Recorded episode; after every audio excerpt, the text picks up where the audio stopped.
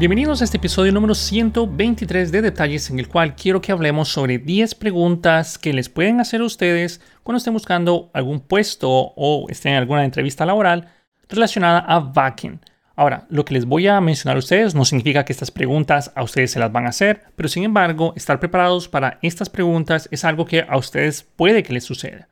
En fin, lo que voy a hacer es lo siguiente. Yo les voy a leer primero las 10 preguntas y ustedes las pueden ir respondiendo. O sea, le pueden poner pausa al episodio, o sea, le ponen pausa al podcast, las responden y eh, así ustedes van a poder evaluarse después. Recuerden que yo no tengo la verdad absoluta y la información que está aquí van a ser respuestas cortas y abreviadas para poder responder en una entrevista laboral. Entonces, nuevamente, mucha suerte a cada uno de ustedes. Y antes de comenzar, nuevamente un pequeño espacio publicitario. Ya estamos con más secciones disponibles en el curso de SQL, que lo pueden ver actualmente en detalles con acceso anticipado. También estamos, o bueno, acabo de subir un video sobre cómo diseñar una base de datos que también podría servirles en el caso de que ustedes también estén yéndose a la parte del backend. Ok, vamos a decir las preguntas ahora sí, sin más preámbulos. Primera pregunta. ¿Cómo manejarías tú un millón de peticiones por segundo? Pueden poner pausa. Pregunta número 2. Explique qué es y cómo funciona el RESTful API. Pregunta número 3. ¿Qué es GraphQL y cómo se diferencia GraphQL con el RESTful API endpoint tradicional? 4. ¿Qué es autenticación y autorización? ¿Cómo se diferencian entre sí? 5. ¿Cómo aseguras la consistencia de la data en una aplicación? 6. ¿Puedes hablar sobre estrategias del caché que hayas implementado para mejorar el performance del backend? 7. ¿Puedes hablar de cómo realizarías el testing del backend? 8. ¿Cómo asegurarías almacenar la información sensible de tus aplicaciones? 9. ¿Puedes discutir cómo sugieres que hagamos los despliegues a producción de nuestras aplicaciones del backend? Y 10. ¿Cómo manejarías los errores y los logs de las aplicaciones? Ok, entonces vamos a volver a leer las preguntas, pero esta vez les voy a dar una respuesta a cada una de ellas para que nuevamente ustedes las puedan usar como base o bien tener una idea por dónde va el asunto. Yo estaría esperando de que la mayor parte de ellas, por lo menos 5 de las 10, ustedes tengan ya rápidamente una respuesta en su cabeza. Si no, entonces podemos nuevamente seguir estudiando y preparándonos para una posición al respecto. Empecemos. ¿Cómo manejarías un millón de peticiones por segundo? Esto puede separar en varios puntos o lo podemos separar en diferentes puntos de optimización. En el backend, en el frontend, en la parte de la base de datos. Pero obviamente nos vamos a enfocar en la parte del backend, que sería backend y, la base de datos. Me aseguraría, primera instancia, que la base de datos use un sistema de conexión por poolings, es decir, que esto nos permita a nosotros poder manejar de forma más eficiente los costos de abrir y cerrar conexiones, tratar de hacer lo más posible con ese pooling. También nosotros podemos inspeccionar los queries y tratar de manejar un caché para dar respuestas prefabricadas a, esas solicitudes. De tal manera de que nuestro backend tenga que procesar la menor cantidad de ese millón de peticiones, porque lo más probable es que cientos o tal vez miles de esas peticiones sean similares o sean iguales. También, de ser posible, podríamos hacer un caché completo de toda la respuesta para evitar que el backend tenga que procesar más de la cuenta o inclusive llegar a evitar la comunicación con la base de datos. Dependiendo de los resultados, nosotros también podemos optar por otras soluciones que ayuden al balanceo de carga entre las instancias de nuestro backend. También podríamos pensar en implementar eh, un Redis o una base de datos Redis como punto intermedio para mejorar la velocidad de respuesta y acceso a la información solicitada. Pregunta número 2. Explique qué es y cómo funciona el RESTful API. Un RESTful API es un estilo de arquitectura para crear una API como normalmente se menciona. Una API no es más que un Application Program Interface que utiliza solicitudes HTTP para acceder a cada uno de esos endpoints.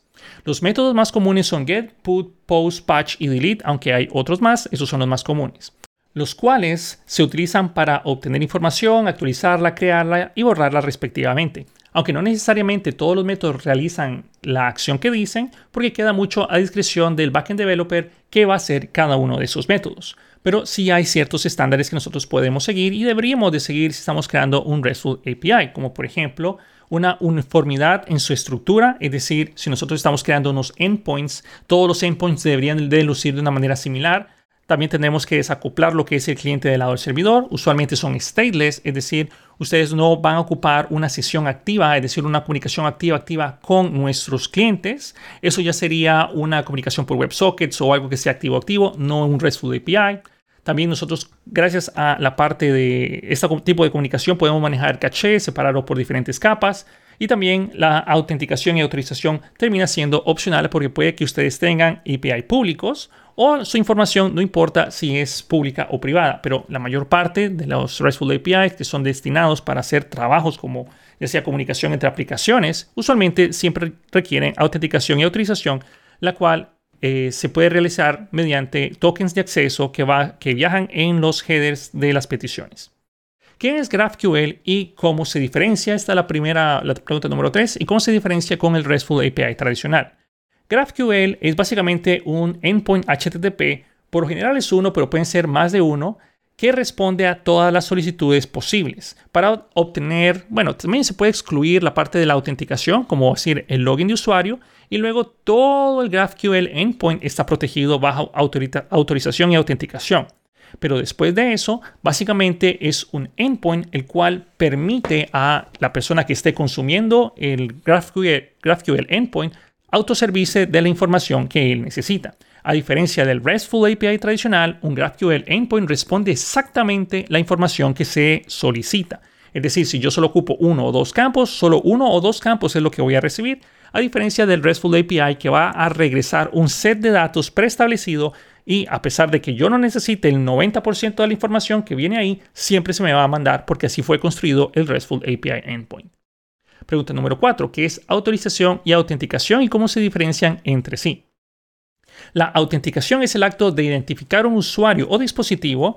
La autorización es el acto de permitir o de negar a un usuario en particular algún tipo de recurso solicitado. Y nuevamente ese recurso se brinda acorde a su rol o privilegios otorgados previamente. Punto. Pregunta número 5. ¿Cómo aseguras la consistencia de la data en una aplicación?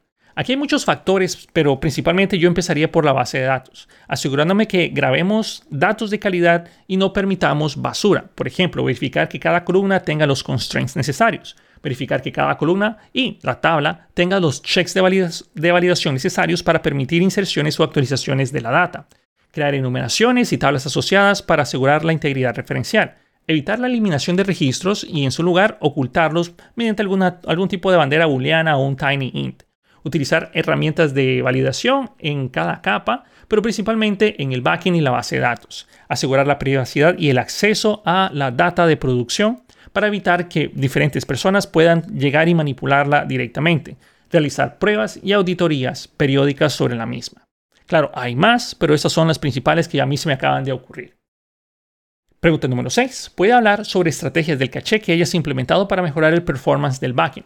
Aquí depende mucho de la aplicación o capa en la que nosotros queremos implementar el caché. Porque en sí, digamos, si estamos creando algún tipo de aplicación web, nosotros podemos mantener en caché o bien desligar totalmente la funcionalidad del backend y servir el contenido estático de manera mm, hasta donde sea posible, porque esto nos va a ayudar a que tengamos menos solicitudes a nuestros servicios o funciones en la nube y esto va a abaratar costos y va a mejorar enormemente la experiencia de usuario. Esta data que cambia muy poco, nosotros podríamos también considerar qué tan frecuentemente cambia y reconstruir esa data únicamente en esos intervalos de tiempo. Esto va a hacer que nuestros usuarios, no importa si son mil o diez mil o un millón, siempre van a ver la información rápidamente porque solo uno de ellos realmente va a terminar construyendo la nueva página. Ahora bien, puede ser que ustedes estén hablando de la base de datos o alguna capa en particular. No sé si ustedes me pueden explicar o decirme exactamente en dónde ustedes quieren implementar este caché y con gusto les puedo expandir la respuesta. Pregunta número 7 puedes hablar de cómo realizarías el testing en el backend. Hay varias formas de realizar el testing en el backend. La pregunta queda muy abierta porque el testing del backend es muy amplio. Podemos empezar realizando pruebas automáticas del código utilizando algún tipo de librería como Jest, luego pasar por el end-to-end testing o pues el E2E, también es conocido de esa manera, que es básicamente probar de extremo a extremo de forma automática. Esto también prueba el flujo que nosotros tenemos. Y luego, pasando esas pruebas, podemos desplegar nuestra aplicación en una capa de staging en el cual nosotros podríamos utilizar algún tipo de software, hay software libre para, para hacer pruebas de estrés como loader.io, el cual es gratuito y lo podemos usar para simular miles de peticiones automáticas y así verificar si necesitamos algún tipo de balanceo de carga. Y obviamente también la ventaja es que podemos poner nuestro backend a un estrés bastante fuerte para ver cómo reacciona y si nuestra aplicación está previamente pues lista para pasar a la parte de producción. También podemos crear nuestro propio manejador de estrés, como utilizando software como Puppeteer JS, pero aquí ya pues preferiría irme por algún tipo de software especializado como el que mencioné anteriormente, Loader.io. Pregunta número 8. ¿Cómo asegurarías almacenar información sensible en tus aplicaciones?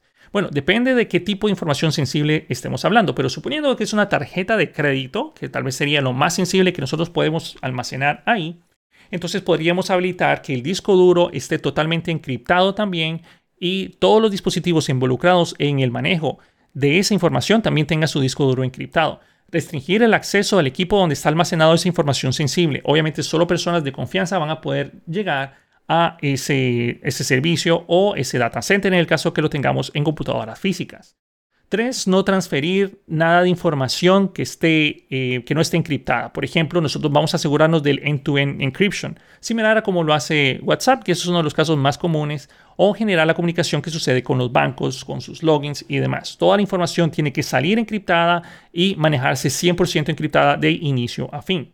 Que eso es básicamente eh, una forma de asegurar de que aunque la información sea atrapada entre, entre el, que lo emite y el que lo reciba, no pueda desencriptarse o no se pueda utilizar. Borrar toda la información sensible cuando ya no es necesaria. Obviamente también ocupamos encriptar respaldos y almacenar la data hasta donde sea posible, no más de una copia de seguridad, porque si empezamos a crear copias sobre copias sobre copias, después es muy difícil poder garantizar cuáles de esa, de esa, de esa data o cuáles de esos respaldos ya no son necesarios. Estos son solo ciertas ideas que se me ocurren, pero podríamos ir a más detalles. Pregunta número 9. Puedes discutir cómo sugieres que hagamos los despliegues a producción de nuestras aplicaciones del backend. El proceso de despliegue a producción debería de ser automatizado y versionizado.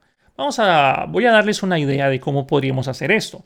El primer paso debería de generarse mediante un proceso automático desde un repositorio. El repositorio inicia la tarea de construcción. Idealmente, esto debería ser una integración continua. Eso sería lo más conveniente.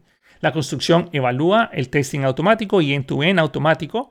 Luego se detiene en el caso de que se detecte algún error, porque obviamente un error en la parte del testing automático significaría que algún desarrollador, o puede ser mi persona, hayamos hecho alguna modificación que impida una funcionalidad y por eso es que el testing está fallando. Se realiza, bueno, suponiendo de que todo pasa, se realiza una imagen respectiva con el tag y nombre que usualmente también debería ser automático también se mueve esa aplicación al staging, no a producción. Se mueve al staging. Una vez en el staging podemos hacer las pruebas de estrés, como los habíamos mencionado originalmente con el loader.io, por ejemplo, eso es una idea, y realizamos pruebas de estrés de la nueva versión. Estas pruebas de estrés pueden estar previamente automatizadas y se pueden categorizar porque cada vez que nosotros hagamos un despliegue también ocupamos disparar estas pruebas de estrés.